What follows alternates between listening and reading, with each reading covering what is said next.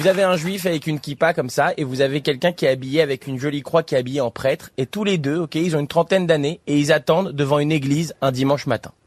Ok, ils sont à 50 mètres l'un de l'autre, comme ça, et puis t'as le juif qui a un grand panier en osier, comme ça, et puis pareil, le jeune prêtre qui a un grand panier en osier, et chacun, devant, ils ont un petit mot avec écrit, bah voilà, donné pour la communauté.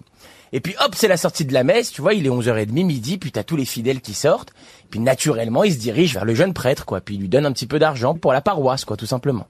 Et puis t'as le juif qui est là, qui est à 50 mètres avec son panier en osier, puis y a personne qui va lui donner quoi que ce soit, quoi. Et puis à un moment donné, il y a une vieille dame comme ça qui sort de l'église et qui a un peu de peine, donc elle donne un billet comme ça euh, au, jeune prêtre, et puis elle va voir le, jeune juif avec la kippa et elle lui dit, euh,